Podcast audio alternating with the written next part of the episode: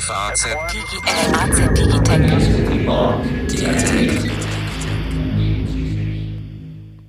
Guten Tag, liebe Hörerinnen und Hörer und herzlich willkommen zu einer neuen Folge des FAZ Digitech Podcasts. Tödem. Tödem. Mein Name ist Carsten Knob, ich bin Chefredakteur für die digitalen Produkte der FAZ und an meiner Seite, wie so häufig in diesem Podcast, Alexander Armbruster in unserer Wirtschaftsredaktion zuständig für Faznet und sämtliche Online-Themen. So, und heute blicken wir gemeinsam auf etwas, das das World Economic Forum, das sind die, ähm, die dieses bekannte Treffen in Davos veranstalten, aber auch noch viele andere äh, Treffen rund um die Welt mehr und zwischendurch alle möglichen Studien veröffentlichen. Die haben also jetzt abermals etwas veröffentlicht. Da geht es darum, ähm, welche ähm, zehn Technologien ähm, im laufenden Jahr 2019 aus Ihrer Sicht diejenigen sind, die so die nächsten Jahre dominieren werden, wenn man so will, die Top Ten der aufkommenden Technologien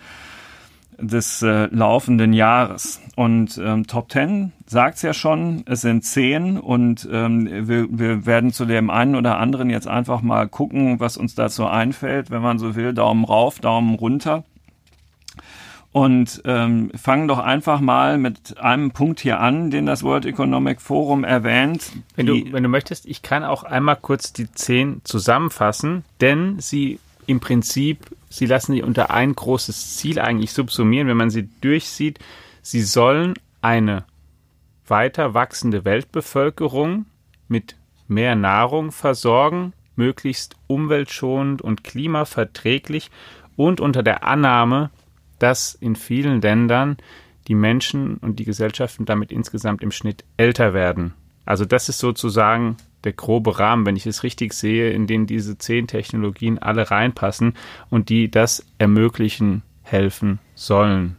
Also der Ansatz klar ein technologiegetriebener, man möchte nicht ähm, ähm, knifflige Verteilungsentscheidungen treffen, sondern man setzt wirklich da auf neue Techniken. Alex Jeremy Jurgens, der Chief Technology Officer des Weltwirtschaftsforums, hätte es nicht besser zusammenfassen können. ja, den darf ich dann an der Stelle jetzt völlig unvorbereitet auch noch zitieren. Ähm, der hat nämlich zur Veröffentlichung der Studie gesagt, von der Einkommensungleichheit bis zum Klimawandel wird die Technologie eine entscheidende Rolle bei der Suche nach Lösungen für alle Herausforderungen spielen, vor denen unsere Welt heute steht. Die diesjährigen neuen Technologien zeigen das rasante Tempo der menschlichen Innovation und geben einen Einblick in eine nachhaltige, integrative Zukunft. Es ist also tatsächlich genauso wie du sagst, zukunftsoptimistisch, der Zukunft mhm. wirklich zugewandt in der Hoffnung, dass Technologien uns dabei helfen, dass wir nicht in Depression und Chaos versinken, sondern viele Probleme, von denen wir im Moment glauben, wir kriegen die überhaupt gar nicht mehr in den Griff, eben doch in den Griff zu bekommen sind. So. Ja. Jetzt aber. Sozialroboter steht da. Damit meinen die, dass ähm, du und ich vielleicht, wenn wir irgendwann ähm, in Rente und noch viel älter geworden sind, sozusagen schon einige Jahre Rente kassiert haben und dann aber irgendwann pflegebedürftig und vielleicht sogar allein sind, dass mhm. uns dann Roboter dabei helfen können. Denkst du, das ist realistisch? Ja. Und zwar, und ähm, also ja, es ist realistisch und B ist es auch was, das, wovon man, glaube ich, keine Angst haben muss, was ich auch befürworten würde und als eine positive Entwicklung einschätzen würde. Das Ganze kommt daher, dass der Fortschritt in der Informatik, in der künstlichen Intelligenz in den vergangenen Jahren so groß ist, dass Computer vieles mittlerweile mehr können als zuvor, vieles, was bisher auch dem menschlichen Gehirn vorbehalten war. Und es, sie können eben auch Sachen so im, im täglichen Umgang, sie können genauer erkennen, wie nicht nur eben Gesichter erkennen und Personen zuordnen, sondern sie können auch die Stimmungen einfangen. Sie wissen, ob jemand anhand des Gesichtsausdrucks fröhlich ist, traurig ist, sich gerade erschrocken hat, Angst hat. Sie verstehen gesprochene Sprache viel besser, also sie können ähm, immer besser sich so unterhalten, wie wir beide das jetzt gerade tun. Das ist in allen Tiefen jetzt Stand heute so noch nicht darstellbar, mhm. aber es ist völlig klar, dass, also mir ist es, äh, wird es als eine ausgemachte Sache halten, dass wir in fünf oder in zehn Jahren ähm, auf einem Niveau sind, dass man das im Alltag einigermaßen ähm, ordentlich funktionieren kann. Und umso weiter die Zeit voranschreitet, umso besser wird das. Sie sind auch besser darin, ähm, Sprache eben zu verstehen, zu übersetzen, auch Gesten zu deuten, weil sie einfach ähm, anhand von vielen Beispielen das einstudieren können bei den Menschen. So ist es ja auch, wie wir das lernen. Wir sehen andere Menschen an genau. ähm, und, und aus dem, was sie dann so wie sie aussehen, zu uns sagen, merken wir dann, aha, dieser Gesichtsausdruck, der passt jetzt gerade nicht zu einem fröhlichen Menschen oder ach ja, hier ist offenbar jemand gerade sauer oder wutgeladen oder enttäuscht oder traurig. Und so wie wir das anhand von vielen Beispielen lernen, schon als kleine Kinder, so lernen das eben heute auch Computerprogramme immer besser. Und deswegen ist, ähm, glaube ich, das fast ausgemacht, dass, dass dann, dass solche Computer in der Lage sein werden, uns in sehr vielen Sachen zu assistieren. Und du hast ein Beispiel schon gesagt, das kann in der Pflege oder ich würde es mal, und das ist wirklich sehr, sehr positiv gemeint, allgemeiner in der Unterhaltung also, älterer oder pflegebedürftiger Menschen sein, die. Dass sie nicht so alleine sind. Genau, die leider mhm. einfach heute, und das ist der Alltag, häufig allein sind oder zumindest an vielen Stunden am Tag allein sind, denen entweder der, oder entweder der Partner verstorben ist oder die, mhm. die Kinder eben seltener kommen oder die gepflegt werden, professionell von Pflegekräften, von entweder ähm, ambulant, was es, was es da gibt, oder dann in Heimen, aber wo die Situation ja auch nicht so ist, dass sie da eben permanent Pfleger um sich haben, die, wo sich oft auch wenig Personal auf viele Menschen verteilt und die Zeit, die die Leute, die Pfleger mit den zu Pflegenden verbringen, dann pro Kopf auch eher gering ist oder, oder eben auf gar keinen Fall eben 24 Stunden am Tag oder die 12 Stunden, die oder 14 Stunden, die ältere Menschen wach sind. Deswegen gibt es hier viel Potenzial und ich glaube auch viele gute Möglichkeiten. Und diese, ähm, das möchte ich vielleicht da mal sagen, die sozusagen der, der, der Gegeneinwandcomputer seien ja so gefühlskalt und könnten das nur und könnten einen Menschen ja nur ähm, sozusagen oder einen Gefühlszustand nur imitieren oder spielen. Das finde ich so Scheinargumente. Ich glaube nicht, dass das real wirklich jemanden kränkt oder dass die Leute wirklich sich extrem vernachlässigt fühlen. Wenn sie da gut unterhalten werden und das eine Möglichkeit ist, dass sie einen hm. Stunden oder eine bestimmte Zeit schöner haben können, dann ist das sicher etwas, was kommen wird und was auch gut funktionieren wird. Und das Gleiche gilt umgekehrt. Wir haben über die Älteren gesprochen, daneben auch über die Kinder. Und ein Punkt, den auch das WEF ja nennt, ist die ähm, Ausbildung, ja. Erziehung der Kinder. Ja, genau auch da ist es so, dass es da sehr, sehr hilfreich sein kann in der Vermittlung von Wissen Computer, dass Computer, und zwar ein Vorteil, den sie haben, sie können natürlich, kann man vor eine große Klasse oder vor eine große Gruppe Kinder und Jugendlicher, könnte man einen Roboter mal irgendwann setzen, der dann eben allen den gleichen Inhalt vermittelt, auf Fragen, Nachfragen antwortet, ähm, Präsentationen macht, an der Tafel, an einem Beamer oder sowas und die eben runter erzählt, das ist eine Möglichkeit, aber vor allen Dingen ist mir da auch der Punkt wichtig, den man machen kann, ist, dass man mit Technologie sehr viel individueller noch versuchen kann, Kinder eben zu fördern, so schnell zu lernen, wie sie das einfach können. Kinder lernen unterschiedlich schnell, auch in unterschiedlichen Phasen. Es fängt nicht jeder an, was weiß ich, mit dem vierten oder fünften Geburtstag, dass er dann das kleine einmal eins kann oder mit dem sechsten oder siebten, sondern die Zeiten sind halt fließend und heute haben wir die Situation ja so, dass die Kinder eben in Klassen sind und die einen Lehrer eine Lehrerin haben, die sich um viele Kinder kümmern muss. Man kann mit Technologie dann auch ermöglichen, dass jedes Kind ähm, in seiner eigenen Geschwindigkeit viel besser lernen kann und trotzdem alles lernen kann.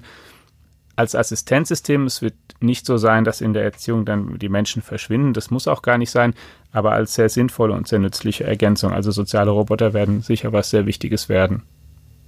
Äh, genau, in, du hast es schon erwähnt, im deutschen Schulsystem ist gerade das natürlich zurzeit wirklich eine große Herausforderung, die unterschiedlichen Lerntempi, ja. die Förderungsbedürfnisse ähm, im Guten wie im Schlechten äh, fördern und fordern. Beides kann man stärker ähm, in beiden Ausprägungen äh, hiermit unterstützen.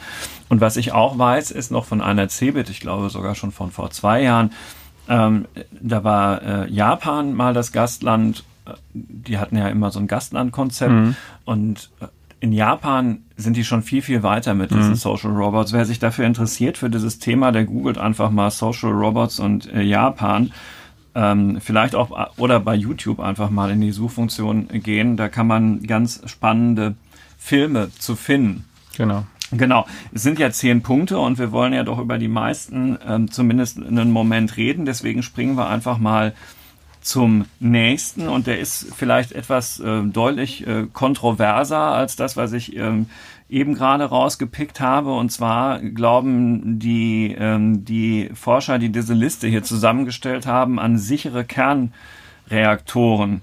Ähm, sie sagen, ähm, dass ähm, man inzwischen ähm, Reaktoren konstruieren kann, die das Problem, dass Brennstäbe überhitzen ähm, und ähm, beim Mischen, also der, der, dieser Brennstäbe mit Wasser Wasserstoff produzieren, der dann explodieren kann und so weiter, dass man das durch völlig neue Konfigurationen ähm, äh, beenden kann, dieses Problem, dass, dass also auch bestehende äh, Brennstäbe mhm. mit geringen Änderungen ersetzt werden können, um sichere Kernkraftwerke zu erzeugen.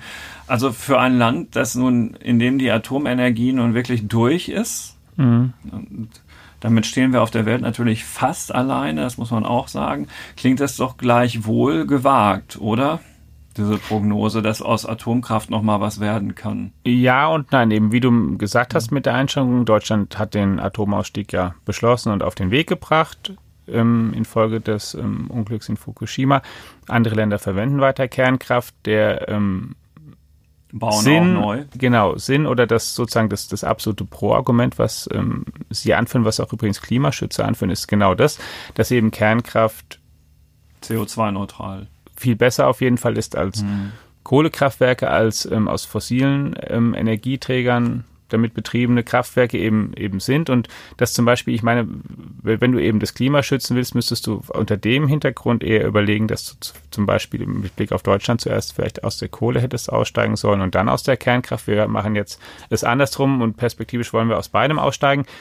Ähm, die Kernkraft hat natürlich den den ähm, wie soll ich sagen, den, den Nachteil oder das, das, das, das Gegenargument ist, dass wir bisher nicht wissen, wie wir mit dem Atommüll umgehen sollen. Das hat noch kein Land für sich gelöst. Davon redet ja, auch das WEF hier nicht. Genau, ja, nur von hier, der mit dem eigentlichen Richtig, ähm, es gibt hier nämlich Zeugungsvorgang. ja, weil wir nämlich das mhm. und das ist halt einfach der der der ähm, der Punkt ist, weiß keiner, wo die, ähm, die alten Brennstäbe dann hin sollen. Die, die Endlagerung hier findet eben in den Castor-Behältern faktisch statt. Die sind faktisch heute das Endlager. Daran hat man hat lange nach anderen Stellen gesucht, man hat keine gefunden. Ich bin auch skeptisch, dass man da sehr erfolgreich sein wird in der Zukunft. Ist die Technologie deswegen ähm, zu verteufeln? Nein, ist sie eben nicht unter den Klimagesichtspunkten. Und wieso soll nicht, und das kann man ja ganz klar fragen, wieso soll nicht, wenn es technischen Fortschritt auf dem Gebiet gibt und diese Technologie ist sicherer darstellbar, wieso soll man dann nicht vielleicht auch nochmal neu nachdenken? Das darf es aus meiner Sicht keine Denk- Verbote geben. Übrigens, ich traue mich das mal einfach zu sagen, auch nicht in Deutschland. Und andere Länder, die hast du schon genannt, die bauen auch mhm. weiter neue Kraftwerke. Es ist halt die Frage, wie sicher ist das Ganze? Das in muss Russland man natürlich jetzt auf dem Schiff habe ich gelesen. Richtig. Und du mhm. musst natürlich garantieren, dass es sicher ist und dass es gerade nicht dazu kommt. Denn das ist, ich meine, das hat auch Fukushima gezeigt.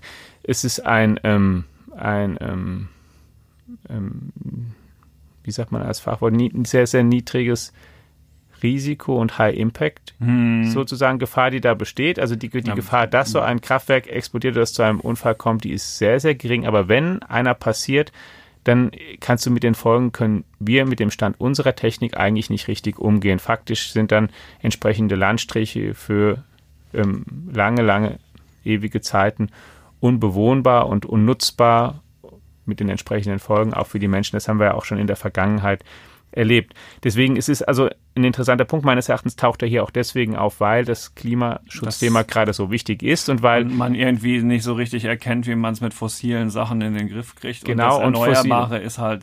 Es, es, dauert und weil es halt da die genau. Zeit drängt und ist, ist das eins, deswegen ist es meines Erachtens auch auf dieser Liste eben gelandet, weil das Energiethema. Wir werden auch in Zukunft eher als Menschheit mehr Energie verbrauchen, nicht nur weil die Menschheit wächst, sondern auch weil das, was wir machen, zum Teil mehr Energie verbrauchen wird, Internet, Datenzentren und so weiter. Das verschlingt ungeheure Mengen in, in, in, in Energie. Mhm. Also bleibt es ein großes Thema, wie wir mehr Energie möglichst umwelt- und klimaschonend herstellen können in Zukunft. Und wenn dann Kernkraft da als Technologie gefunden werden kann, die sicherer ist, dann ähm, zumindest als Brückentechnologie muss man schon darüber reden, ob man sie verwenden sollte. Und eines möchte ich dann da auch noch erwähnen, das haben die hier nicht so ähm, dezidiert angesprochen.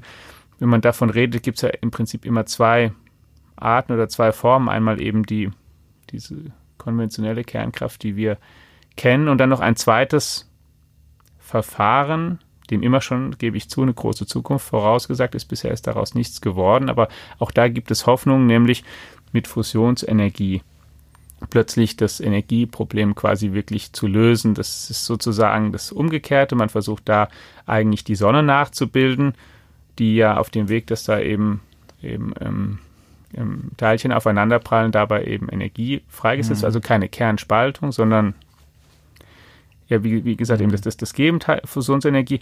Und da sieht man, dass da zumindest ähm, großes Interesse besteht oder auch Hoffnungen auch von namhaften Leuten. Ich will ein Unternehmen mal nennen. General Fusion heißt es 2002, gegründet, nicht mehr ganz klein, daran beteiligt Jeff Bezos unter anderem, der Amazon-Gründer, mhm. daran beteiligt auf Microsoft. Und ich erinnere mich selbst auch an ein Gespräch vor, ich glaube mittlerweile ist es fast zwei Jahre her, mit Sebastian Truhn, dem deutschen Informatiker, der in Silicon Valley ja ausgewandert ist und, und diese ähm, Google Spezialprojekte Abteilung mit aufgebaut hat und dann auch äh, eben auch ein namhafter KI-Experte ist, der mir da auch sagte, das sollte man nicht unterschätzen. Das ist eine der wichtigsten Technologien, die er zumindest auch im Auge behält.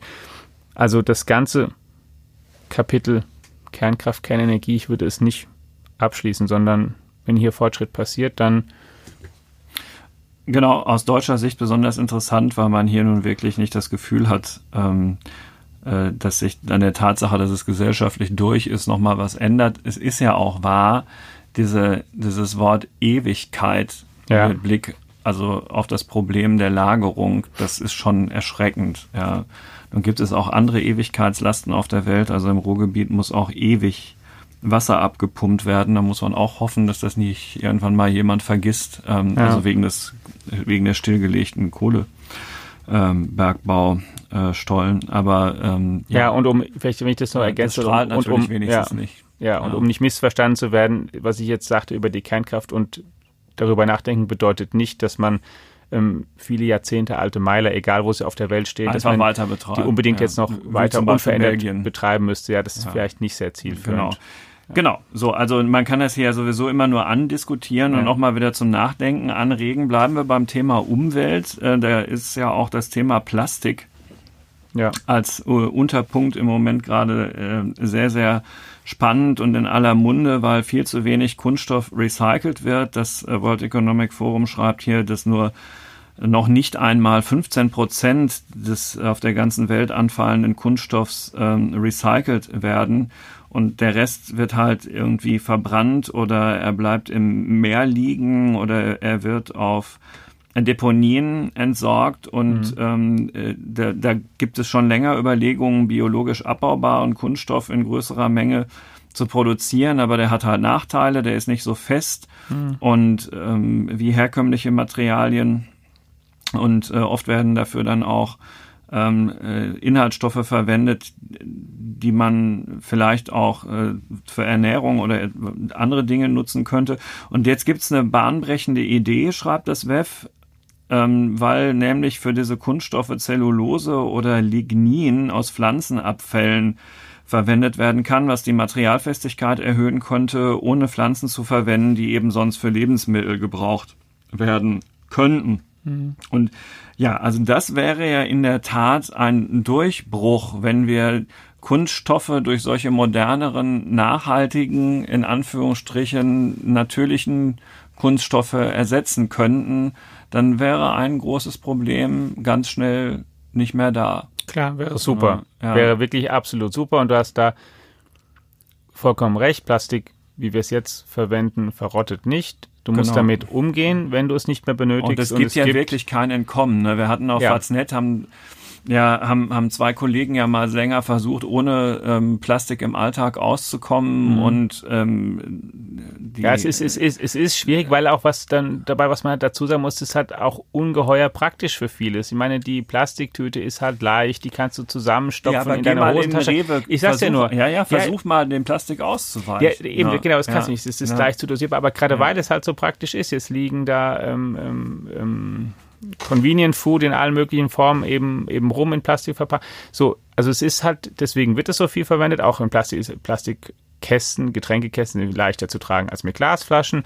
Da gibt es auch viele Beispiele. Also das hat ja. halt in der, im, im Alltag ungeheuer viele Vorteile, weil es halt so unfassbar praktisch ist. Deswegen wird es so häufig eingesetzt. Ja. Und der große Nachteil, das hast du auch schon gesagt, ist eben der, oder was man, was man lösen muss, ist, wie wir damit einfach umgehen, weil es eben nicht natürlich verrottet, so wie wir es verwenden, sondern es wird ähm, entweder verbrannt oder wir ähm, versuchen es zu recyceln hätte das WEF angegeben, dass, Oder dass weniger als 15 Prozent ja, recycelt ist. Genau. genau. Und dann ist das, was auf gar keinen Fall natürlich passieren darf, was im Prinzip, was leider vorkommt, aber wirklich ein absolutes No-Go ist. Wir müssen verhindern, dass das Zeug im Meer landet. Wir können es von mir aus verbrennen. Wir sollten vielleicht auch viel mehr davon verbrennen, wenn das, das ist zumindest eine Lösung.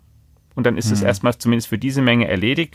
Aber es auf Müllkippen zu sammeln oder eben schlimmstenfalls, dass es in den Meeren landet, das, das funktioniert nicht. Das macht so viel kaputt, dass wir das ja. uns nicht leisten können. Und die Idee, dass es ähm, exportiert wird, ich meine, mittlerweile immer mehr Länder nehmen es ja von Deutschland auch gar nicht mehr an, die Abfälle, die wir ähm, ja. verschiffen, die wollen sie nicht mehr. Also wir müssen dafür eine Lösung suchen. Und wenn es jetzt eine gibt, die dieses Abbauproblem löst, dann ähm, sollten wir, also klar, es wäre super spannend, es wäre ein, ein sehr, sehr, sehr großer Schritt, weil man dann ja vielleicht sogar wirklich beides haben kann.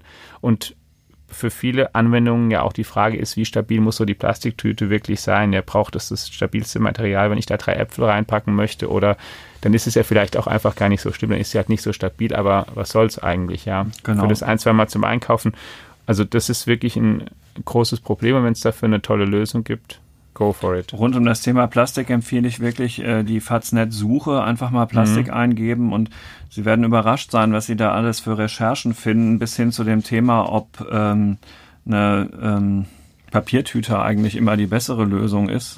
Ja. Ich verrate es Ihnen jetzt schon, die Antwort ist nein, aber wenn Sie es einfach mal wissen wollen, dann, ähm, also da gibt's viel bei uns zu, zu lesen. Ja. Kommen wir von einem, von wirklich ernsthaften existenziellen Problemen zu einem, das äh, so ein bisschen wie ein Luxusproblem erscheint. Das, so mag es Leute geben, die, wenn sie sich ihr teures iPhone angucken, darüber ärgern, dass hinten die Linse so ein bisschen absteht und äh, das ist irgendwie ja alles nicht mehr so stimmig, seitdem da hochleistungsfähige Kameras eingebaut sind und gleichzeitig die Dicke dieser Telefone ähm, eigentlich schrumpfen soll. Und ja, was, was merkt man da? Dass äh, die, die Möglichkeiten des traditionellen Glasschneidens und der Glasbiegetechnik bei der Herstellung von modernen Mini-Linsen an ihre Grenzen stoßen. Da gibt es einfach ähm, Grenzen der Physik, äh, die aber mit sogenannten Metallobjektiven überwunden werden können, ähm, die man ähm, ganz anders äh, schneiden kann und bestehende ähm, sperrige Glaslinsen ersetzen können. Und ja, das führt dann, wenn man jetzt mal von diesem Handy-Produkt wieder weggeht, wo es vielleicht ja einfach nur ein Designelement ist, zu einer ganz spannenden Sache, dass nämlich solche Kameras, also die ja für solche, für die solche Linsen benötigt werden, eben auch miniaturisiert in alle möglichen Dinge eingebaut werden können im Internet der Dinge, nämlich dann halt eben in Sensoren, die die mhm. Welt künftig ohnehin beherrschen werden bis hin, und dann nützt es uns auch wieder bei unserer eigenen Gesundheit bis zu medizinischen äh, Geräten, wo es eingebaut werden kann. Also kurzum, wenn das so wäre, ja, es ist jetzt gar nicht wo, wo mhm. man sich so denkt, wow, äh, klingt eher nach einer Evolution als nach einer Revolution, aber auch daraus kann halt was Großes werden, wenn man, wenn man sich überlegt, wo dann überall Kameras landen könnten. Ja, genau. Spannend. Genau, ja. und vor allem das Größen, das Größenthema ist eben genau da das Entscheidende. Das ist ja schon immer der Versuch, äh, in, in vielen, vielen Fortschrittsvarianten mehr auf weniger Raum oder Fläche ähm, zu installieren. Und wie du schon gesagt hast, da die, ähm, ja, es klingt jetzt ein bisschen pathetisch, wenn ich das so sage, aber da ja künftig unsere ganze Umgebung immer intelligenter wird, da, ähm, wie die, wie die KI-Leute sagen, äh, dahinter steckt ja an sich genau das. Die kann es ja nur, wenn eben ähm, dort Rezeptoren installiert werden. Wir sind ja auch insofern nur intelligent, weil wir eben unsere Augen, Ohren, Mund, Nase und so weiter haben, um unsere Umwelt wahrzunehmen und dann die auf Haut. sie reagieren können, die Haut und so das weiter. Das größte Organ. Auch ein einziger Sensor. So, und, und dann ist doch, dann ist ja klar, wenn es dann Möglichkeiten gibt, viel mehr auf weniger Platz zu installieren, dass das auch erst viele andere Geräte befähigen wird, ihre Umgebung dann wahrzunehmen und richtig einzuschätzen. Und das autonom fahrende Auto, wenn es denn und wann es denn muss auch kommt, gucken. ist jetzt zum Beispiel so ein Beispiel, was das halt braucht, aber eben viele, das kann auch der jeder Roboter, der mal durch einen Haushalt läuft, der durch Fabrikhallen läuft, der braucht natürlich Sensoren, um zu wissen, wo er ist und was jetzt gerade los ist. Bis hin zu, dass du eben auch, was weiß ich, Sensoren oder Minikameras brauchst in der medizinischen Behandlung, wenn du, was weiß ich, eine ähm, ähm, Nanobots oder was zum Beispiel, ja, je nachdem, genau. welche Größe du halt kommst, die du zum, im, ja. im, Körper dann einsetzen kannst, wo es ja auch ganz futuristische Ideen gibt, was die vielleicht mal alles können. Die können das natürlich auch nur dann, wenn sie wiederum in der Lage sind, da in ihren Einsatzgebieten wahrzunehmen, wo sie sind, was dort ist und was dann getan werden muss. Also der, der, ähm, das, das Potenzial ist sehr groß und auch wenn die sehr, sehr klein sind, kann ihr Impact tatsächlich sehr groß sein, auch wenn man ihn auf den ersten Blick nicht so ersch auf einen Schlag das so erschließen kann, weil es einfach viele, viele ja. kleine Einsatzgebiete gibt. Der Nachteil daran ist natürlich, dass man künftig wahrscheinlich überhaupt nicht mehr wissen kann, ob irgendwo eine Kamera eingebaut ist oder nicht. Ja, so wie bei jeder Technik, genau. Kannst du sie halt gut oder genau. schlecht verwenden. Wenn du ja. ähm, in China werden sicherlich ja die umso kleiner die Sensoren sind, dann trotzdem noch umso breiter gestreut. Das ist halt ja wie bei allem natürlich die Gefahr. Ja, das ist übrigens ja genau auch wie bei der Kernkraft, das, das grundsätzliche Thema. Du kannst ja jede, auch diese Technologie ähm, positiver und negativer einsetzen. Ja, äh, liebe Hörerinnen und Hörer, das ist jetzt überhaupt nicht abgesprochen, ähm, äh, dieser ähm, Übergang. Aber Wahnsinn. apropos Live. positiv und, und negativ einsetzen. Viele von Ihnen werden schon mal was vom Haber-Bosch-Verfahren gehört haben und andere eben wiederum noch nie. Das Haber-Bosch-Verfahren ist ein großindustrielles chemisches Verfahren zur Synthese von Ammoniak. Es ist, das kann man auf Wikipedia und überall sonst auch nachlesen, von den deutschen Chemikern Fritz Haber und Karl Bosch, das sind also die Namensgeber benannt, die das Verfahren am Anfang des 20. Jahrhunderts ähm, entwickelt haben. Der zentrale Schritt ist äh, die Ammoniaksynthese aus Stickstoff und Wasserstoff. Und ähm, äh, wozu braucht man das? Und jetzt kommt halt eben diese Ambivalenz. Sie werden als Düngemittel verwendet und tragen, seitdem man das erfunden hat, zur Ernährung eines Großteils der Weltbevölkerung bei. Weiterhin dient Ammoniak aber auch der Herstellung von Sprengstoffen. Ja. Und ähm, ja, also äh, da ähm, kann man halt eben auch nur sagen, holla, ja, einerseits ist es ähm, Brot aus Luft und andererseits dann eben im, im, im, Ersten also, Weltkrieg und so dann äh, schon eine ziemlich tödliche Angelegenheit ähm, gewesen. So, und äh, warum passt das als Übergang? Weil in dieser Liste des ähm, World Economic Forum steht halt eben auch ein Punkt und der heißt intelligentere Düngemittel. Weil das, was ähm, äh, da erfunden worden ist, das ernährt zwar viele Menschen, aber es schädigt halt eben auch die, die Umwelt. Also das mhm. Stichwort Überdüngung fasst das vielleicht am besten zusammen. Und es gibt eben modernere Düngemittel, die jetzt umweltfreundlichere Stickstoffquellen und Mikroorganismen nutzen, die außerdem noch die Aufnahme durch die Pflanzen verbessern. Also offenbar ist das, was ähm, die Deutschen Haber und Bosch da erfunden haben, ähm, eben jetzt dann doch so langsam nicht mehr State of the Art, ist ja auch schon ein bisschen älter und es kommt was Neues und auch da würde ich sagen, gute Nachricht, weil klingt jetzt gar nicht danach, dass man großartig was mit der in Deutschland ja ebenfalls sehr umstrittenen Gentechnik unbedingt machen muss, sondern wir haben hier dann ein neues mhm. Düngeverfahren, das halt eben dann auch zu großen Fortschritten führt. Ja, und das ist, ja. wie ich genau am Anfang da, da auch sagte, das ist eben eines, also auch eines der Kernthemen, um die es bei diesen ganzen Technologien geht. Es geht darum, dass wir, ähm, also ich spitze jetzt sehr zu, unseren Planeten nicht komplett verschmutzen, in die Klimakatastrophe führen oder dass er an ähm, irgendwann einer ständig weiter wachsenden Bevölkerung zugrunde geht, die nicht mehr ernährbar ist. Also so sehr, sehr, das ist sozusagen sehr, sehr dystopisch gesagt, aber das, gegen das sich alle diese angewendeten Technologien hier richten und Dünger und damit mehr Nahrung herstellen auf derselben Fläche, darum geht's ja, das ist ja auch ein, ein wichtiges Ziel eben. Und was da unternommen werden kann, das weiß ich nicht. Also per, per se ist es, glaube ich, erstmal per se alles zu begrüßen, wenn es eben umwelt- und klimafreundlicher ist. Und wozu es geht, sie, ähm, es ist, sie sagen auch bewusst intelligentere Dünger.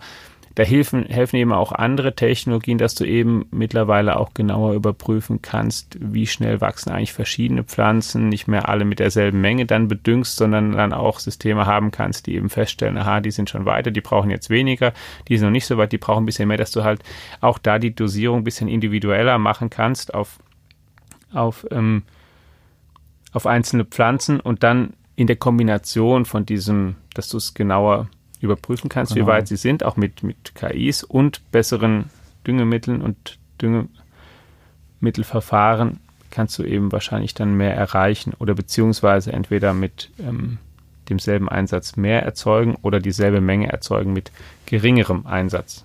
Beides gut. Dazu habe ich übrigens noch einen Buchtipp. Wer jetzt denkt, wow, Haber-Bosch-Verfahren. Ähm, das Buch heißt The Alchemy of Air und geschrieben hat ähm, ein auf wissenschaftliche und medizinische Themen spezialisierter amerikanischer Autor mit dem, mit dem Namen, ähm, deutschen Namen Thomas Hager, also Thomas Hager. Das habe ich ähm, damals vor einigen Jahren von, vom damaligen BASF-Chef Kurt Bock geschenkt bekommen. Und äh, der meinte, lesen Sie sich das doch mal durch. Ähm, Hast du gemacht? Habe ich gemacht. Habe ich gemacht. Sehr gut. Man liest ja nicht alle Bücher, die man so geschenkt bekommt, äh, muss ja. man ja leider sagen, aber das habe ich mit großem Gewinn gelesen, weil eben diese Ambivalenz und auch diese beiden handelnden Personen da ähm, sehr, sehr schön herausgearbeitet werden. Also The Alchemy of Air von Thomas Hager. Ja. Jetzt kommt ein ganz alter Hut. Gut, das Haber-Bosch-Verfahren ist auch schon ein alter Hut, aber ja. Telepräsenz ist ja so ein Running Gag, ne? wenn es immer wieder heißt, wenn irgendetwas in den vergangenen Jahrzehnten überhaupt nicht irgendwie gezündet hat, obwohl sich die Leute wahnsinnig was davon versprochen haben, dann waren das ja eigentlich immer Videokonferenzen. Also gerade diese großen Räume, in denen die Le in die die Leute investiert haben, um da mhm. Konferenzräume zu ersetzen, das hat sich ja irgendwie gar nicht so richtig durchgesetzt. So ein Google Hangout vielleicht schon eher, aber so richtig professionell ist es ja eigentlich auch nicht. Und ja, also da sagt das World Economic Forum jetzt doch, also da kommt jetzt der Durchbruch und zwar, weil 5G-Netzwerke, also etwas, worüber wir im Digitech-Podcast auch schon häufig gesprochen haben, ähm, breitbandige mobile Datenübertragung in Echtzeit mit 5G und dann halt eben Augmented und Virtual Reality dazu führen, dass irgendwann jetzt halt eben doch das ähm, äh, Telefonkonferenz, Telepräsenz, mhm. ähm, Arbeiten viel, viel normaler und natürlicher werden wird. Ja, also dazu zwei Sachen. Erstens, ja, der Fortschritt wird da sehr, sehr schnell vermutlich auch sein und auch wirklich das ermöglichen, dass du mit ähm, anderen in einem Raum irgendwie fast schon wirklich sitzen kannst und denkst, sie sind da, also du wirst sie irgendwie sehen, du wirst auch sehen, wie sie sich bewegen. Es wird weiß ich nicht, dann was, ähm, man kann heute, wenn du, wenn du heute an, an, an Filme denkst, der Star Wars zum Beispiel, ne, da sitzt dann der Jedi-Rat manchmal dann da und Tag, da sitzen dann zwei echt genau. und drei werden dann eingeflimmert ja. und so. Wäre jetzt zum Beispiel so eine, ne, so, ja. eine, so eine Veranstaltung mit ähm, Virtual Reality, die sozusagen so, so, so ein Treffen ist. Ähm, das ähm, hat viel Potenzial, das kannst du auch gut machen, ob du jetzt wirklich fühlen wirst, wie dir jemand die Hand gibt und dabei, also ob du dem virtuell die Hand gibst und du wirklich was empfindest. Die Hauptanmerkung, die ich vor allen Dingen dazu machen würde, ist, ich glaube, dass ein ganz wichtiger Punkt ist, dass man vielleicht auch viel häufiger einfach überlegen sollte, wegen was man wirklich mit wem konferiert und ob das sinnvoll ist oder nicht. Ich glaube, ehrlich gesagt, nicht, dass es die Technik nicht gebracht hat, sondern ich glaube, dass ähm, es einfach viel zu viele Konferenzen gab und gibt, ähm, wo Leute zusammengeschaltet werden und über Dinge reden, über die so ausführlich gar nicht oder in der Runde gar nicht gesprochen werden muss. Effizienz. Ja, denn ich ja. glaube, dass wenn, dass das, ähm, wenn du was wirklich Wichtiges zu besprechen hast, ob du das heute ähm, mit jemandem machst, den du ja heute schon auf deinem Computerbildschirm sehen kannst, face to face sozusagen, oder in der Telefonkonferenz sogar, ohne dass du die anderen Beteiligten siehst oder indem du eben persönlich gegenüber siehst. Du kannst immer sagen, naja, wenn ich jemanden persönlich sehe, dann kann ich nochmal hier auf das und das eingehen oder nochmal. Aber du kannst heute in Gesprächen eigentlich auch schon alleine, alleine per, per, ähm, per Audio so viele, also für mich ist es oft auch eine, dass es nicht funktioniert hat, so ein bisschen eine, eine Ausrede, dass es die Leute schieben es auf die Technik, aber eigentlich waren viele einfach, wahrscheinlich viele Konferenzen auch einfach sinnlos. Ja. Also mhm. du musst gar nicht vielleicht auch einfach genauer überlegen, was man wirklich mit mehreren Leuten besprechen muss. Das ist, wäre immer sinnvoll. Ja. Und das dann machen und dann werden auch diese Konferenzen sinnvoller, ob sie mit Augmented Reality oder ob sie persönlich sind. Es kommt dann, auf eine vernünftige gar nicht mehr Konferenzführung an. Wohl, wohl war, ja. das hat mit Technologie gar nichts zu tun, mit den Menschen sehr viel. Zu ähm, Augmented. Guck mal, hier zum Beispiel so vorzüglich, wie du das jetzt hier machst, ist ja auch fast egal, ob ich hier sitze oder zugeschaltet das ist, werde. Ja. Das ist zum Beispiel es hängt überhaupt total nicht an dir, ja. Nein, und nicht an. Genau, äh, Alex, ja. es hängt an dir oder an unseren Gästen, wenn sie da sind. Ähm, äh, zu Augmented äh, und Virtual Reality fällt mir ein, dass vergangene Woche bei uns Leute in der Redaktion waren, die eine Visitenkarte hinterlassen haben. Wenn man da sein Handy draufhält ähm, äh, und die Visitenkarte liegt auf dem Tisch, dann steht plötzlich auf der Visitenkarte der Mensch ähm, als Figur, so wie Yoda, mhm. äh, der einem die Visitenkarte überreicht hat. Ich habe es dir gezeigt. Ja. Das ist schon einigermaßen cool, muss Klar, ich sagen. Ist gut, die, äh, also die, ähm, mal sehen, ich würde auch was übrigens da noch diese, alles so kommt. Ja, und diese ja. Technik auch, also wenn wir mal von Konferenzen absehen, dann hat das natürlich ein unglaubliches Potenzial. Also als ich, als ich ähm, meinen Kindern neulich da zum, zum ersten Mal den, den so, so eine Brille da aufgesetzt hatte, um ihnen zu zeigen, wie groß ein Dinosaurier so wirklich ist. Es gibt ja so ein Video vom, vom ich weiß nicht, ob du den kennst, Giraffa-Titan, so ein riesiger mit einem langen Hals. Im Museum in Berlin steht er und er steht er erst als Skelett da und mhm. du guckst dann durch die Brille erstmal, guckst dann hoch und er ist dann wirklich so ganz groß, dann kriegt er plötzlich eine Haut und dann beugt er den Kopf runter und guckt er dann ins Gesicht und so. Der können die 50 Bücher lesen oder ich kann ihnen 50 Mal erzählen, wie groß die sind, aber seitdem die das erlebt haben, also viel eindrücklicher kannst du das gar nicht erleben, was da, was da, also die haben ja dass Dinosaurier groß waren, das haben sie jetzt in den vier Minuten so stark verstanden, wie es anders gar nicht möglich wäre. Und ähm, der, der, die Möglichkeiten sind unbegrenzt, ja, sowas zu machen. Also in allem, was auch Erziehung, die, die, Ausbildung die, ist, da kannst du die, die ganze, da wird viel, da ist ja. auch viel tolles Potenzial drin. Also diese Themen sollen einem ja auch die Zukunft schmackhaft machen und nicht vermiesen. Eben. Genau, wenn ich jetzt richtig mitgezählt habe, zählen wir aber noch nie meine Stärke. Ähm, äh, aber ich glaube, es passt, dann fehlen noch vier. Du bist Betriebswirt auch. Ne? ja, ja. ja. Mathe, Mathe Propedeutikum und danach nie wieder. Okay. So, also ähm, die ähm, vier Themen fehlen noch ähm, und zwei davon sprechen wir noch etwas länger durch und die anderen zwei machen wir dann auch mit einem Blick auf die Uhr einfach noch so ein bisschen kursorisch am Rande. Und zwar, ja, und dann möchte ich auch noch gerne was am Ende auch nochmal dazu sagen zu diesem Gesamtansatz, aber das können wir dann noch Sowieso so gerne. Ähm, ja. Wie alle Digitech-Podcast-Hörer zu Genüge wissen, ist es ja auch so, dass die Menge der auf der Welt zu speichernden Daten exponentiell steigt. Das liegt an diesen ganzen Sensoren, die überall eingebaut werden, am Internet der Dinge, an, an ähm, dem äh, universell verfügbaren Internet per se, an unserem ähm, Verhalten im Umgang mit diesen ganzen Devices. Und die Frage ist natürlich, wo werden diese Daten denn gespeichert? Und die These ist, dass ähm, die Speichersysteme, die wir im Moment dafür verwenden, zu viel Energie verbrauchen und eben mit dem Wachstum der Datenmengen, die wir produzieren, nicht mithalten können. Und ähm, in weniger als ähm, einem Jahrhundert an sozusagen das äh, Ende der, ihrer Kapazität stoßen werden in Relation zum Bedarf. So, und jetzt weist das WEF darauf hin, dass es ähm, in ihren Augen bahnbrechende Forschungsarbeiten rund um DNA-basierte äh, Datenspeicherung gibt als energieeffiziente mhm. Alternative, also DNA, das ist ja, da ist ja unser ganzes Erbgut drauf gespeichert und eine Schätzung besage, dass alle weltweit in einem Jahr anfallenden Daten auf nur auf einem Würfel gespeichert werden könnten, also auf einem DNA-Würfel, der nur einen Quadratmeter groß ist. Und das wäre in der Tat eine ein Revolution. Das wäre ein Ding. Ja, ja, das wäre ein Ding. Um das einmal einzusortieren, ähm, ich kann dir naturwissenschaftlich nicht genau erklären, wie das auf der DNA funktioniert. Darüber gelesen habe ich auch, dass man das versucht und auch durchaus erfolgreich dabei ist, das auszuprobieren. Ähm, der sozusagen der, der, der Grundgedanke oder der Grundtrend, um den es geht, der geht im Prinzip so, wir bauen immer mehr Datenzentren überall. Die brauchen sehr, sehr viel Energie. Die brauchen auch irgendwann auch Platz und so weiter.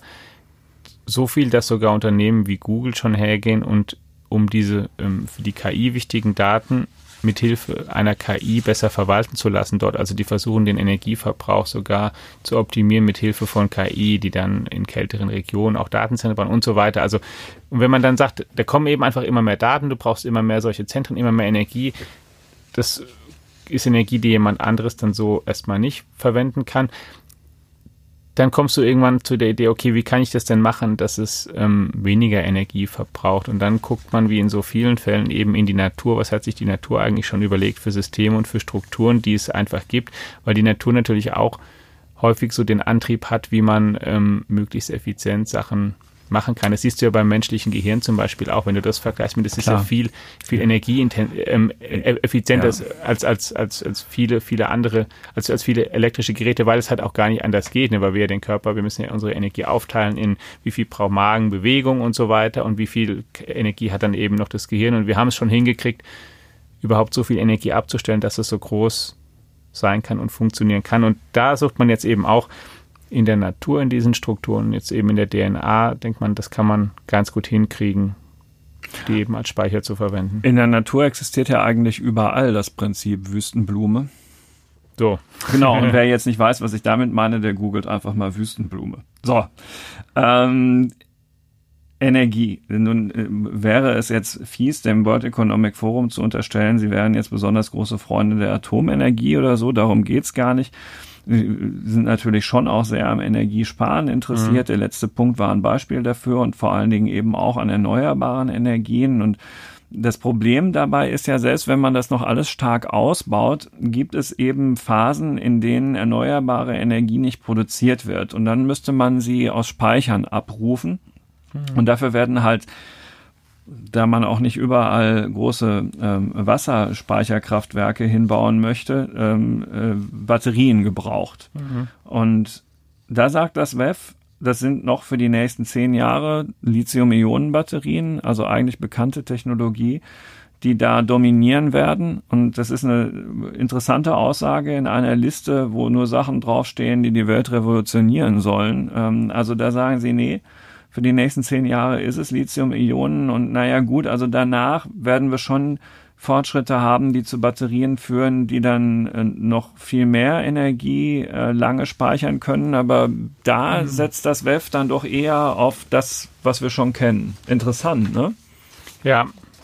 Und auch irgendwie, also ich finde es immer ehrlich gesagt so ein, weiß ich nicht, aber das sage ich auch in dem Gebiet zu sehr als leicht. bitte auch schon um Verzeihung, aber ein, ein Witz, dass das ein großes Problem sein kann. Also, dass wir es nicht hinkriegen, das speicherbar zu machen in dem erforderlichen Ausmaß. Das ist ähm, eigentlich eine, ähm, weiß nicht, ich finde fast eine Unverschämtheit, ja. dass es nicht geht. Weil ich meine, das ist halt klar, du hast halt, die Sonne scheint nicht immer, der Wind weht nicht immer und dann, dann, ähm, aber dann, dann drehen sich die Windräder mal nicht oder die, die, die, ähm, aber das ist dann sozusagen, dass es daran scheitert, dass wir es nicht speichern können, das ist irgendwie unfassbar misslich, ja. Und da würde ich mir auch denken, wenn es da viel mehr ähm, Efforts geben würde, hm. insgesamt, dass man da auch auf kluge und viel bessere Lösungen einfach kommen kann. Ich meine, das ist, ähm, wie lange hält dein, ich weiß, wir reden jetzt hier von, äh, auch da bitte ich wieder um Verzeihung, wenn ich jetzt, wie lange hält dein Handy, wie lange hält mein Handy-Akku eigentlich, ja.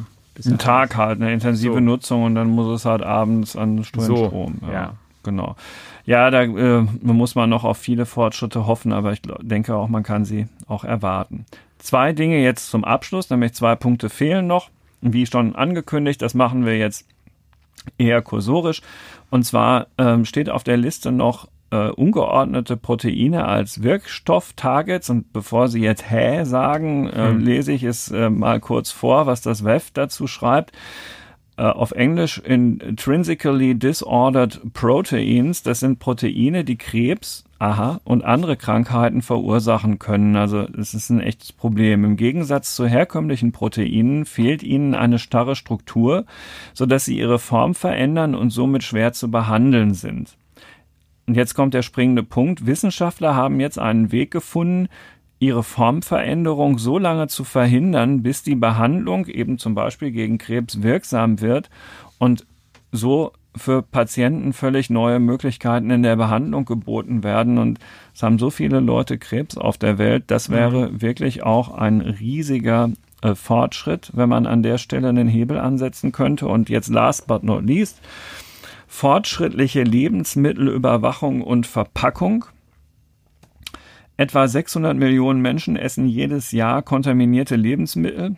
Und es ist wichtig, die Quelle eines Ausbruchs sofort zu finden. Das hat bisher Tage oder Wochen gedauert und nun aber wird es möglich, in Minutenschnelle zu verfolgen, ähm, wo bei der großvolumigen Produktion von Lebensmitteln irgendetwas schiefgelaufen ist.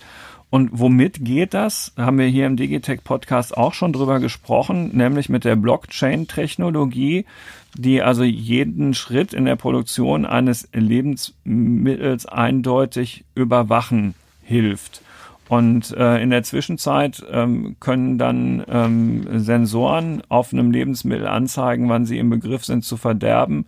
Und ähm, das wiederum ähm, reduziert die Notwendigkeiten, ganze Chargen einfach wegzuschmeißen, wenn ein mhm. Verfallsdatum erreicht ist, weil man nämlich sieht, dass es eigentlich noch gar nicht verfallen ist. Auch das klingt jetzt alles so ein bisschen niedlich, ist aber, wenn man an die Volumina denkt, um die es da geht. Viel ähm, und das kennt ja jeder viel. auch, wie viel jeder ja. selbst wahrscheinlich genau. immer mal wieder wegschmeißt oder auch wenn man hört, was Supermärkte regelmäßig wegschmeißt, wird einfach sehr viel Essen weggeschmissen.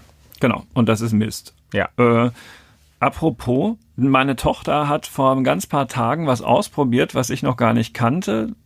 Werden wahrscheinlich jetzt auch wieder einige Hörerinnen und Hörer die Hände über dem Kopf zusammenschlagen, ist eine App, mhm. die wahnsinnig stark nachgefragt ist, heißt Too Good To Go und ähm, du bezahlst einfach irgendeinen Betrag. Du weißt nicht genau, was du in dem teilnehmenden Laden dann am Abend dafür bekommst, aber nach Feierabend gehst du dann da einfach bei der Bäckerei oder wo auch immer vorbei und kriegst eine große Tüte für 3,50 mhm. Euro überreicht. Ja. Und da ist dann halt alles Mögliche drin, von dem die halt wissen, das werden wir heute nicht mehr los, aber es ist natürlich trotzdem alles noch sehr, sehr gut tolle Idee, wie ich finde, und ja. ein äh, großer Erfolg. Ich, da habe ich jetzt gar nicht recherchiert, ob wir über die schon mal was Größeres hatten.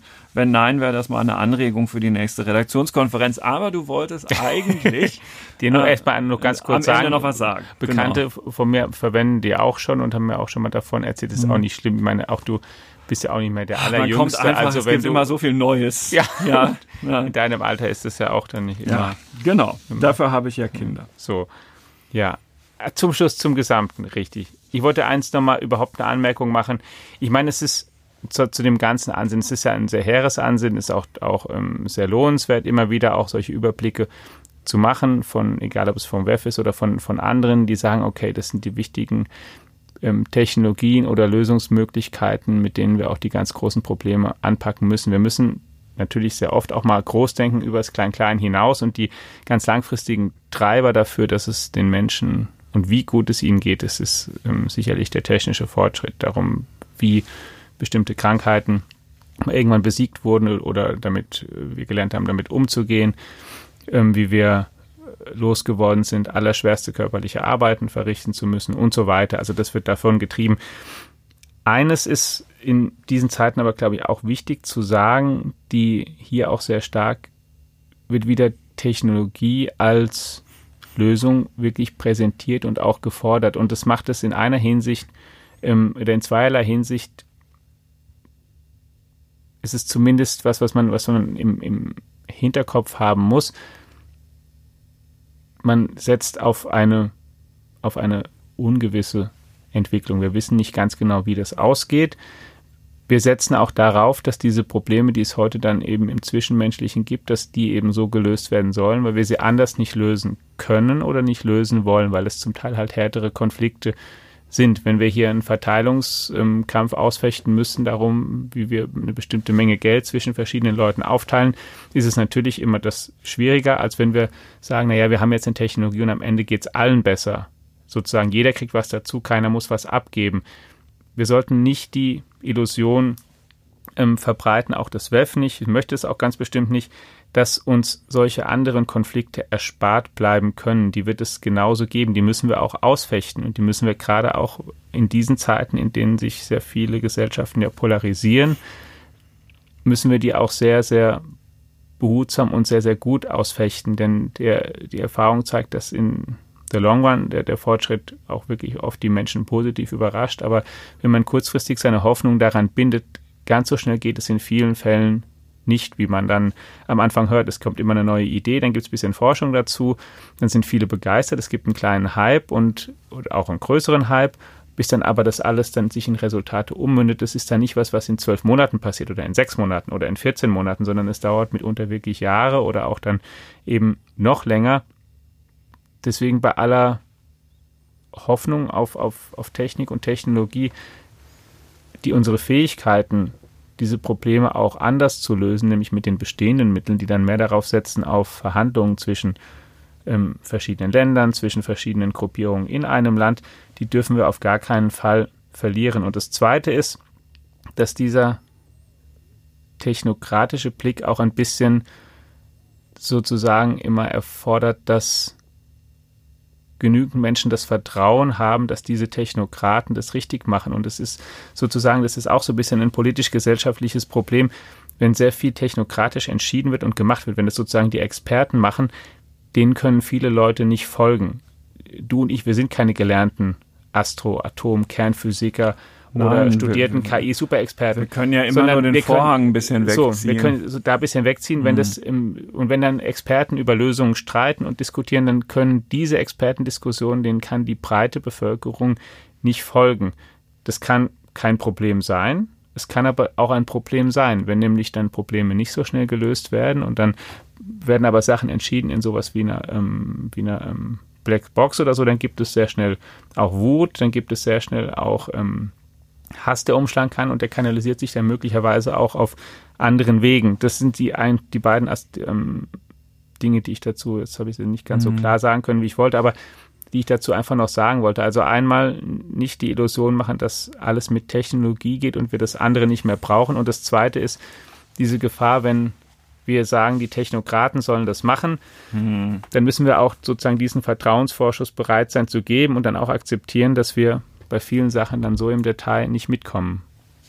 Ja, also ist ja auch ein bisschen eine Mahnung an uns selbst und über all das dann natürlich auch die ethischen Themen nicht zu vergessen www.fazdigitech.de. www.fazdigitech.de ist die Adresse, die Sie nicht vergessen sollten, wenn Sie nämlich mehr und regelmäßig jede Stunde, jeden Tag, jede Minute Neues über Technologie und alles Neue auf der Welt rund um die Digitalisierung erfahren wollen, dann erfahren Sie auf dieser Website alles über unsere zugehörige App. Der Podcast hier ist Bestandteil dieser App. 30 Tage können Sie die auf jeden Fall kostenlos ausprobieren machen Sie es doch einfach mal, wir würden uns freuen. Danke für Ihr Interesse heute und auch an allen anderen Tagen, in allen anderen Folgen vom Digitech Podcast. Vielen Dank, lieber Alexander. Vielen Dank fürs Zuhören. Ciao. Tschö.